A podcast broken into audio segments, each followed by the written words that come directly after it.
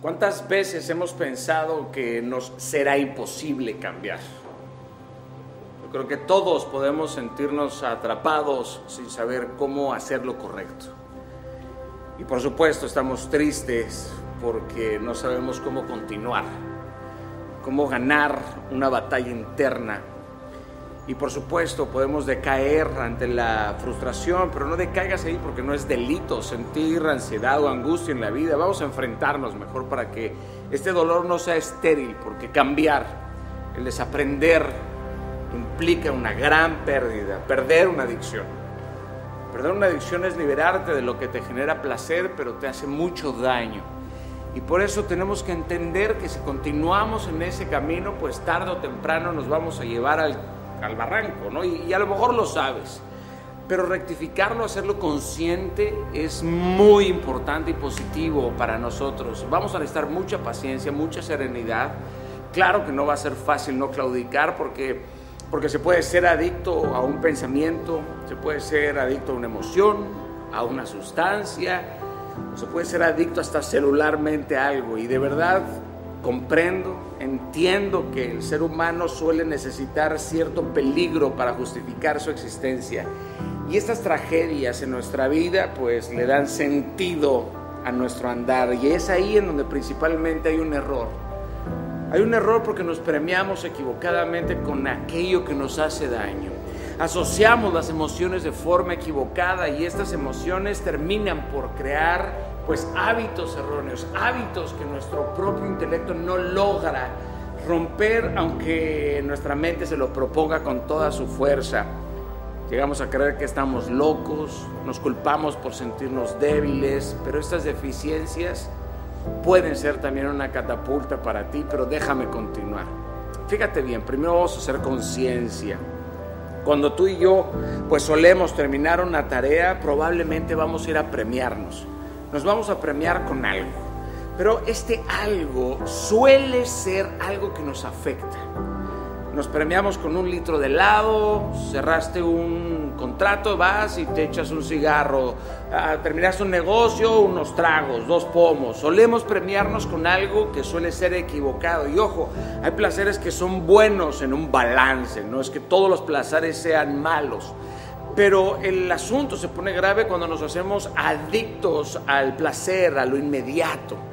Esto que nos genera tanto agrado y que tristemente pues no medimos las consecuencias de estas recompensas, ¿cierto? Eh, estamos obsesionados con los placeres de corto plazo y esto nos genera tarde o temprano un hábito que se guarda en los sótanos del subconsciente y te preguntarás, como yo miles de veces por supuesto lo he hecho, ¿por qué carajos no mido las consecuencias de estas acciones, de estos hábitos y van a ser terribles? La respuesta suele estar en lo obvio. Estas consecuencias no suelen estar en el presente, sino estas consecuencias están en el futuro y por esta misma razón creemos infantilmente que vamos a hacerle frente a estas consecuencias más adelante. Y muchos decimos, bueno, ¿para qué pensar en las consecuencias si puedo disfrutar de las mieles de un placer que es inmediato? Ya después lidiaré con mi responsabilidad. Ahí está uno de los más graves errores.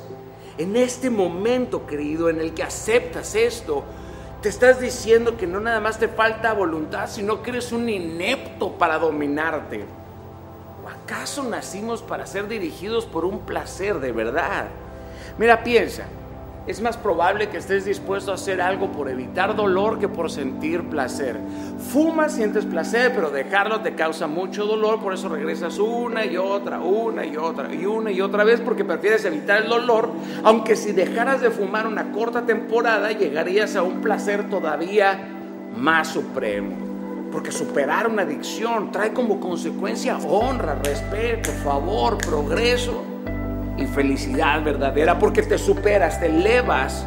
Pero ¿qué dices? Ya dejaré de fumar, ya dejaré de tomar, ya dejaré de mentir, ya dejaré la desidia un más, un día más. Pues no, no hace la diferencia, pero la realidad es que sí. La realidad es otra porque profundamente lo sabes en tu corazón, pero lo niegas. Y peor aún, pues buscas justificarte, ¿cierto? Romper con estas adicciones exige de nosotros pues una absoluta disposición en la ayuda de muchas personas, porque tenemos que hacer un acto de rotunda conciencia de todas las consecuencias de seguir así. Ya sé que es tu vida y no estoy aquí para cambiarte, sino para revelarte aquello que creo que puede funcionarte. ¿Por qué habrías de, de desperdiciar tu disposición? ¿Por qué habrías de desperdiciar el pedazo de voluntad que piensas que no puede hacer cambio en tu vida? ¿Por qué habrías de dejarte de elevar a un espacio de dominio propio ante todas estas tentaciones y adicciones? No puedes acabar a lo mejor con todos tus malos hábitos de una vez por todas, porque tiene que haber un proceso, una estrategia, poco a poco, pero estos pequeños procesos, estos pequeños estas pequeñas mejoras te pueden llevar a la conquista absoluta. Tú puedes romper esa cadena, esa cadena que tú mismo te pusiste. La llave está en Dios. Pero deja de culpar a las circunstancias que te rodean.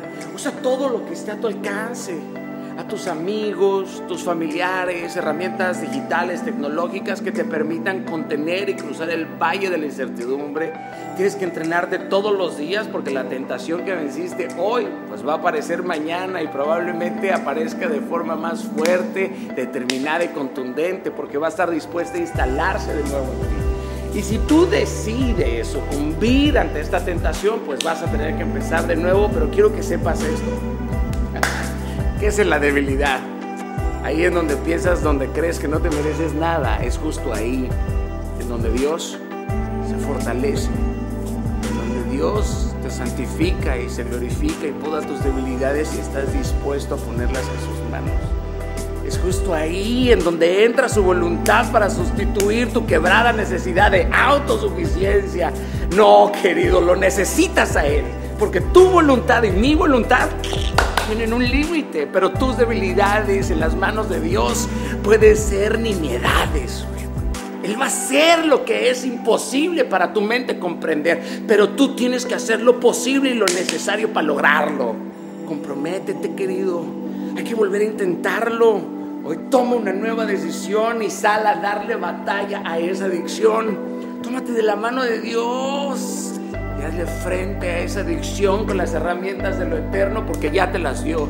Aunque pienses que no sirven de nada, ora profundamente, medita todo lo que puedas, lee todo lo que te haga más fuerte. Entrégate a la mejor absoluta, haz sonar esa trompeta y lánzate con gallardía de nuevo a darle batalla a todo lo que consideras una adicción.